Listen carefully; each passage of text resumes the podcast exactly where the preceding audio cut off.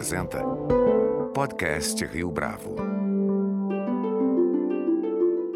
Este é o podcast Rio Bravo, eu sou Fábio Cardoso divulgado na segunda semana de agosto, o relatório do painel intergovernamental sobre mudanças climáticas, em inglês IPCC, é o mais contundente documento sobre a crise do clima publicado até aqui. Se nas versões anteriores ainda existia alguma margem de dúvida a respeito do responsável pelas transformações a que temos assistido, desta feita não resta mais espaço para hesitação. É inequívoco que o homem deu causa às mudanças climáticas. E para falar a respeito do significado do relatório e do seu impacto junto ao Brasil e à comunidade internacional, nossa convidada de hoje aqui no podcast Rio Bravo é Stella Hershman, especialista em políticas climáticas do Observatório do Clima. Stella Hershman, é um prazer tê-la aqui conosco no podcast Rio Bravo. Muito obrigado pela sua participação. Eu que agradeço o convite.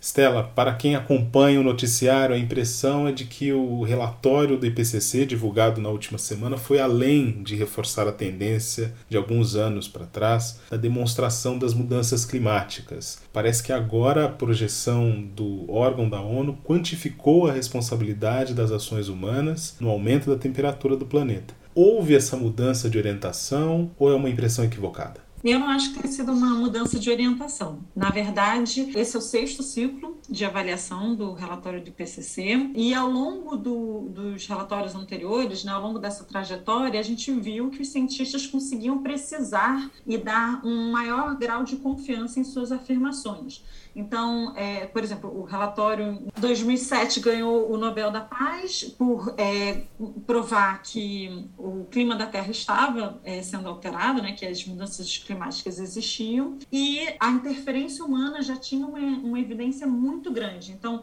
no, no, quarto ciclo já se falava em 90% de certeza é, que o homem era o principal causador da, dessa mudança drástica no clima da Terra, e no quinto ciclo já se falava em 90 95% de certeza. O que muda agora, e aí não é uma mudança de orientação, mas o que torna, é, é uma mudança sutil de linguagem, mas que faz toda a diferença, é que não se fala mais em grau de certeza. Se tem certeza, é, um, é um, uma declaração de fato. O homem causou. É inequívoco que o homem deu causa às mudanças climáticas. E isso tem um impacto muito grande, porque a gente, é, até recentemente, ainda perdia muito tempo com debates aparentemente justos né, na, no debate científico, de ouvir os dois lados da história, de dar voz aos negacionistas do clima, e agora não há mais espaço para negacionistas climáticos, porque a ciência já comprovou que isso existe. Então teve essa mudança, e como você mencionou, é, também teve um novo dado que eles trazem trazem nesse relatório que é muito interessante, que é agora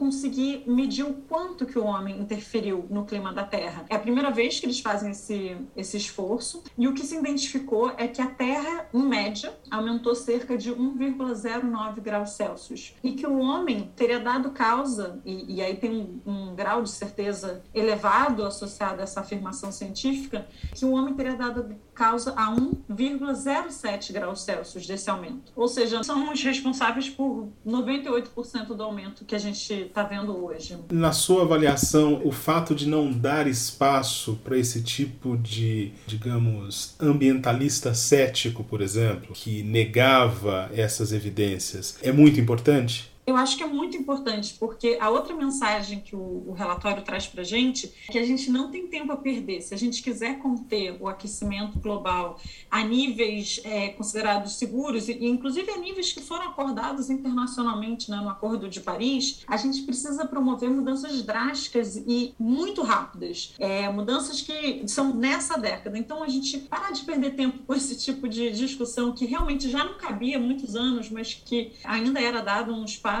já vai ser um bom começo, mas é apenas o começo. Precisamos agir e para ontem. Pensando no contexto da América do Sul, quais os impactos mais visíveis da avaliação para as populações dessa região? É, o relatório do IPCC ele traz uma análise muito interessante é, que todo, todo o globo já está sendo impactado pelas mudanças climáticas e ele faz uma avaliação, uma projeção desses impactos regionais pelo mundo. Inclusive, existe um, um mapa interativo na internet que você consegue visualizar mudanças de temperatura e do regime de chuvas para os cenários que eles é, prevêem de aquecimento da Terra. E esse impacto vai ser muito sentido na região da América Latina. Pegando o Brasil especificamente, especificamente, tem quatro regiões que eles avaliam, que pegam partes do Brasil, e a gente vê, um, por, é, é, é, impactos diferentes. Por exemplo, a região do sul do Brasil, que pega ali a bacia do Rio Uruguai, tendo um aumento muito grande nas chuvas e nas precipitações, enquanto o Nordeste brasileiro com uma seca uma ainda mais intensa, que já é um problema, mas de uma forma ainda mais intensa. Essas duas regiões têm partes é, significativas da produção agrícola brasileira. Mas uma outra região região muito importante na produção de grãos no país é o centro-oeste brasileiro e o sul da Amazônia, que vão sofrer com aumentos de temperaturas significativos. Para você ter uma ideia, se o, se o mundo se encaminhar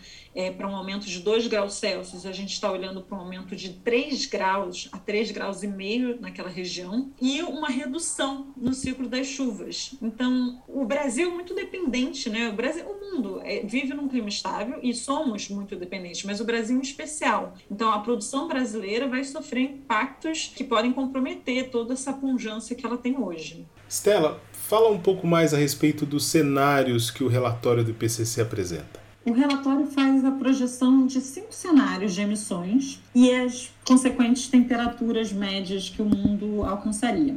Dois cenários são de baixas emissões, um média e dois de alta emissão. O mundo hoje caminha para o de alta emissão, que em média levaria o mundo para 4,4 graus Celsius mais quente que o período pré-industrial. Isso, enfim, não, esse relatório não fala dos impactos, né? Como a gente conversou, vai ser um, um outro, um, um, outro relatório, mas isso é um, um aumento de temperatura média na Terra que provavelmente inviabiliza a vida como a gente conhece hoje, a, a vida, a nossa vida na Terra. Os cenários de baixas emissões são os únicos cenários que a gente conhece um pouco mais dos impactos e são os cenários que o, o mundo acordou num processo político, que foi o Acordo de Paris em 2015. Então, o cenário mais otimista, ele consegue ficar dentro da meta mais ambiciosa do Acordo de Paris, que é um grau e meio de aumento de temperatura, porém ele é extremamente difícil de ser alcançado. Eu diria que não existe nenhuma janela de oportunidade, é uma fresta de oportunidade. Ele exige reduções muito profundas é, nas emissões, ele exige que essas reduções aconteçam para ontem, já nessa década, a gente teria que reduzir em mais de 40% as emissões e chegar numa neutralidade de carbono por meio da metade do século. E mesmo assim, nesse cenário mais otimista, em algum momento, ali por volta do meio do século, por volta de entre 2040 e 2060, o aumento da temperatura passaria esse limite de um grau e meio. Só que ele passaria e depois ele voltaria a cair. O segundo cenário mais otimista, que também é um cenário de baixa emissão, ele fica dentro dos 2 graus Celsius, que é o segundo objetivo do Acordo de Paris. Mas para humanidade conseguir ficar dentro desses cenários, a gente precisa de compromissos muito ambiciosos na mesa de negociação e mais de implementações imediatas. A gente não pode mais ter aquele discurso de eu vou melhorar, né, que os países costumam fazer. A gente precisa de ação. Estela, existe em relação a esse relatório uma espécie de avisa, de alerta, de ponto de não retorno no que se refere ao Brasil, por exemplo? O relatório traz algumas informações bastante relevantes sobre os impactos que eles já são irreversíveis, né? O, a gente já colocou tantos gases de efeito estufa na atmosfera que mesmo que a gente zerasse as nossas emissões e estabilizasse a temperatura agora, a gente ia continuar é, sofrendo e lidando com alguns desses impactos, como, por exemplo, o aquecimento do, dos oceanos, o aumento do nível do mar e o degelo do Ártico. Então, é provável que o, o Ártico fique sem gelo marinho no pico do verão, pelo menos uma vez é, até 2050. Isso é diferente de falar dos chamados tipping points, dos pontos de não retorno. Sobre isso, o relatório ele é mais cauteloso, ele não faz nenhuma projeção de quando isso poderia ocorrer, porque são eventos de baixa probabilidade, mas de altíssimo impacto se eles ocorrerem. É, ninguém sabe dizer ainda quando, por exemplo, o permafrost ou as geleiras vão derreter por completo, porque são, são sistemas complexos e que se retroalimentam. Mas o que a gente sabe, até pelos é, cientistas brasileiros, né, é que a Amazônia tem um tipping point é, ali próximo entre 20% e 25% da sua área desmatada e que a gente já está muito próximo desse limite, em torno ali de 18%, quase chegando em 20%. No caso da Amazônia brasileira, a ciência, é, não especificamente do relatório, mas os cientistas que aqui trabalham já deixaram muito claro que a gente está brincando com fogo ali, a gente está muito arriscando em muito a sobrevivência de um sistema que é fundamental para toda a América do Sul, né? É responsável pelo fluxo de águas e de chuvas de toda a América do Sul, por exemplo. E uma discussão em torno da agricultura. Você mencionou isso numa das suas respostas anteriores. O Brasil seria afetado também é, nesse ativo. Como é que a gente consegue medir isso a curto prazo? Existem indícios é, disso no relatório? Esse relatório ele é o primeiro de três que vão sair no sexto ciclo de avaliação do IPCC. O primeiro relatório ele é focado nas causas das mudanças climáticas, né, as bases físicas das mudanças climáticas. E é o único relatório que vai sair até a COP26, que a gente vai ter em Glasgow no fim do ano. Outros dois relatórios estão previstos para sair no início do ano que vem. O grupo 2 vai tratar dos impactos das vulnerabilidades e de como nós vamos ter que nos adaptar né, nesse, nesse mundo mais quente. E o terceiro grupo vai lidar com as soluções, como que a gente vai mitigar as emissões de gases de efeito estufa. Essa sua pergunta específica, ela tem mais a ver com esse outro relatório dos impactos, mas o que a gente sabe é que a agricultura brasileira, ela é muito vinculada à irrigação natural. Cerca de 95% da irrigação brasileira depende de chuvas. A gente não é um país que depende de irrigação mecânica porque a gente não precisa. Isso se a gente estiver num mundo com clima estável, com regime de chuvas estáveis. E não é isso que a gente está vendo. Na verdade, nós agora, por exemplo, estamos enfrentando a pior seca dos últimos 91 anos, né? quase um século. O clima do mundo já está mudando, o do Brasil significativamente e que isso, essa conta já está chegando, tanto para o consumidor na sua conta de luz, como para os grandes produtores. Né? É, a gente tem tido notícias de quebra de safra no sul por conta de chuvas extremas ou alterações climáticas como um todo. Quais ações, Estela, podem ser mais efetivas no sentido de conscientizar a população a respeito do estado de coisas em relação ao clima? Você acredita que isso também é necessário nesse momento? Sim, certamente. A população como um todo tem é, tomado uma maior consciência. Acho que existe uma preocupação maior com os eventos extremos, como eles estão se tornando mais frequentes, e o relatório diz que eles vão ser mais frequentes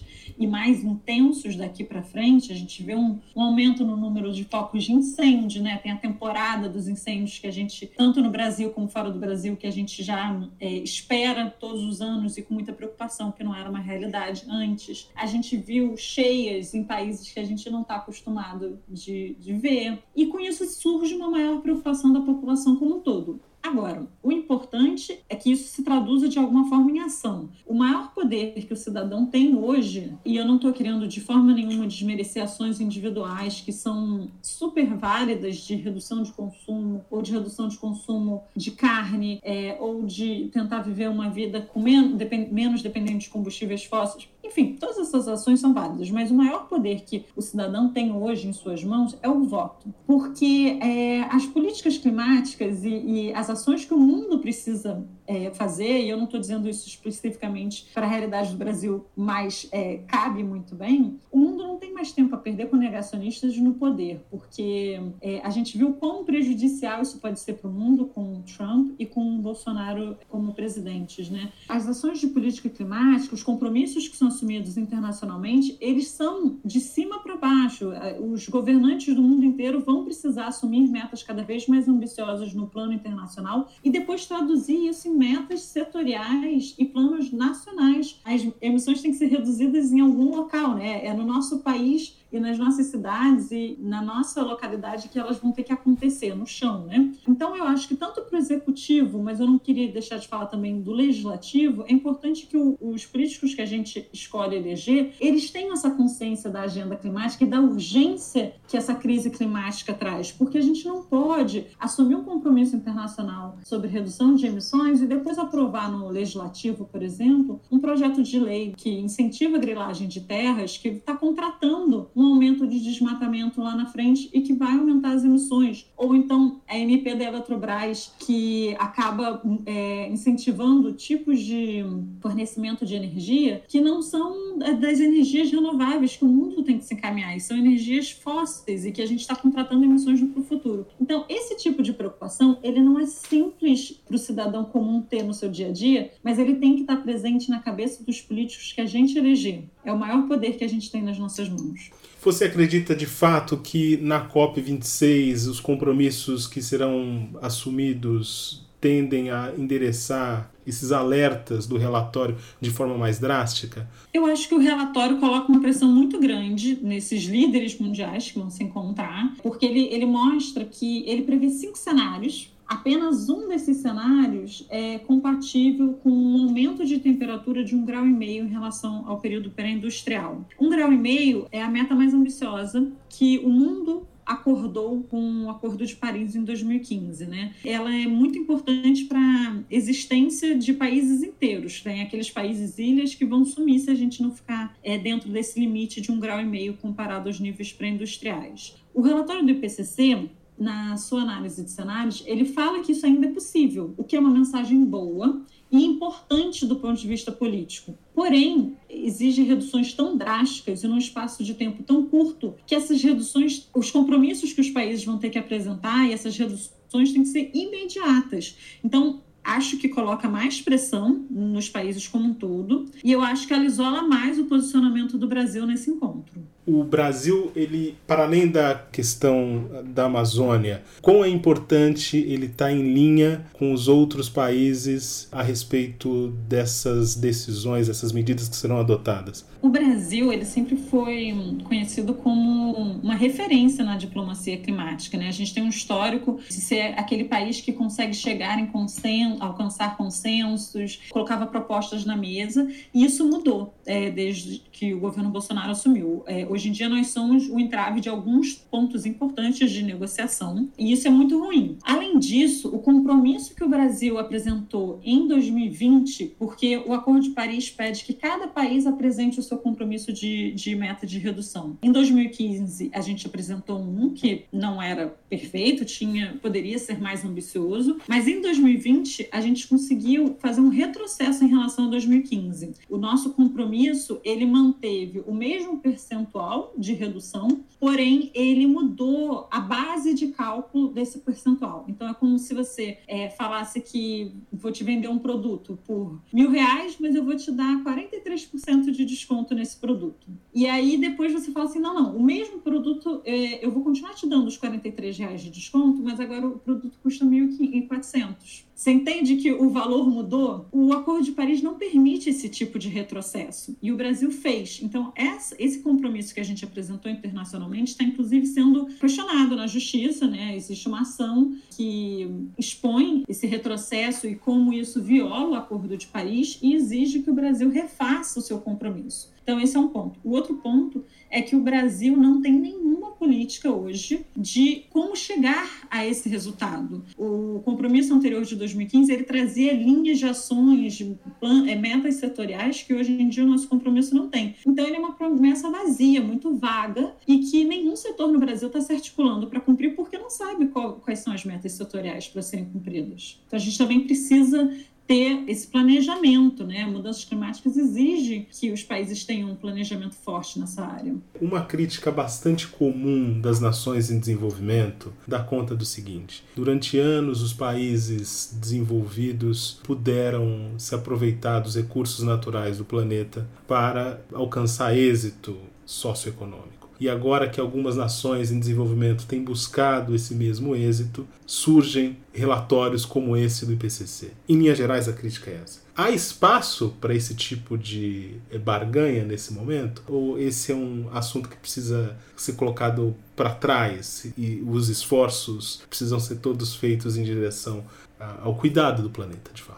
Essa é uma pergunta difícil, porque é uma, é uma questão de justiça climática, na verdade, que é um assunto que tem sido muito debatido. E é uma pergunta que acompanha o debate das mudanças climáticas desde a sua criação. Então, desde de 92, quando, até antes de, de 92 e da Convenção Quadro das Mudanças Climáticas ser assinada aqui né, no Brasil, na Rio 92, é, desde antes disso, quando eram os primeiros relatórios que falavam sobre os problemas ambientais no mundo, já se questionava a justiça em torno dessas imposições de limitações das emissões. Tanto que esse debate orientou, tem um princípio né, na Convenção Quadro das Mudanças Climáticas que orienta todas as negociações desde então, que é o, o princípio das responsabilidades comuns, porém diferenciadas. Então, todos somos responsáveis pela atmosfera, por garantir um, que a interferência humana no clima não ultrapasse ali limites perigosos, porém essa responsabilidade é diferente de acordo de país para país. O problema é que a gente está se encaminhando para um mundo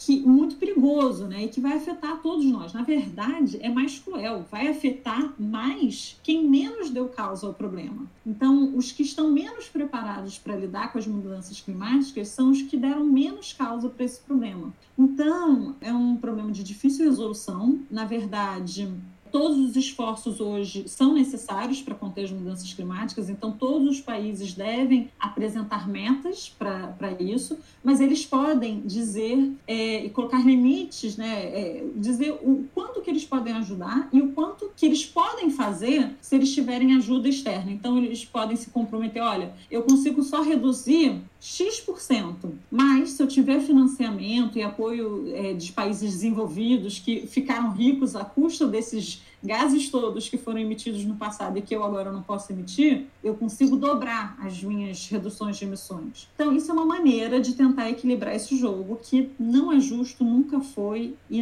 infelizmente, não vejo sendo. Agora, muito tem se falado nos últimos anos a respeito de ESG e o compromisso das empresas que agora deve ir além do lucro. Você acredita que as companhias podem mesmo fazer diferença num momento como esse, ainda que seja como, com pressão? Eu acho que, dada a emergência climática que a gente vive hoje, a gente não pode esperar é, apenas governos. Né? Por mais que os governos é, tracem planos setoriais, por exemplo, e que exijam que as empresas de determinado setor promovam reduções das suas emissões, eu vejo com bons olhos que as empresas façam compromissos voluntários de serem neutros em carbono. Agora, a gente precisa prestar bastante atenção e tomar cuidado para que isso não seja apenas uma ação de marketing. Então, existem alguns cuidados que precisam ser tomados. Não basta que a empresa é, compense as suas emissões. Então, eu mantenho tudo igual na minha linha produtiva e o que eu vou fazer é plantar árvore para compensar o que eu estou emitindo. Não, a empresa precisa ter uma meta de redução das suas emissões baseadas em dados científicos e evidências científicas, é o que eles chamam de science-based targets, né?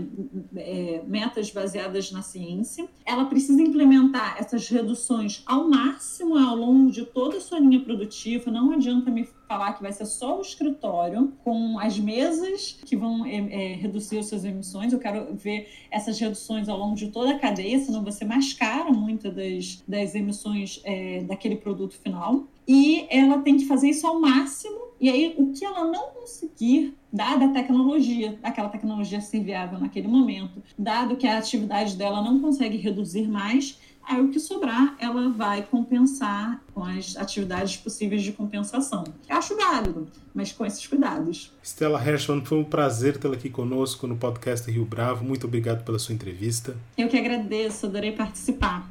Você pode comentar essa entrevista no nosso perfil do Twitter, arroba podcast Rio Bravo ou no Facebook da Rio Bravo. A nossa lista completa de entrevistas está disponível no Apple Podcasts, no Deezer, no Google Podcasts, no SoundCloud e no Spotify. E no aplicativo O Guia Financeiro, além dos nossos podcasts, você encontra muito mais conteúdo sobre o mundo da economia em diversos formatos.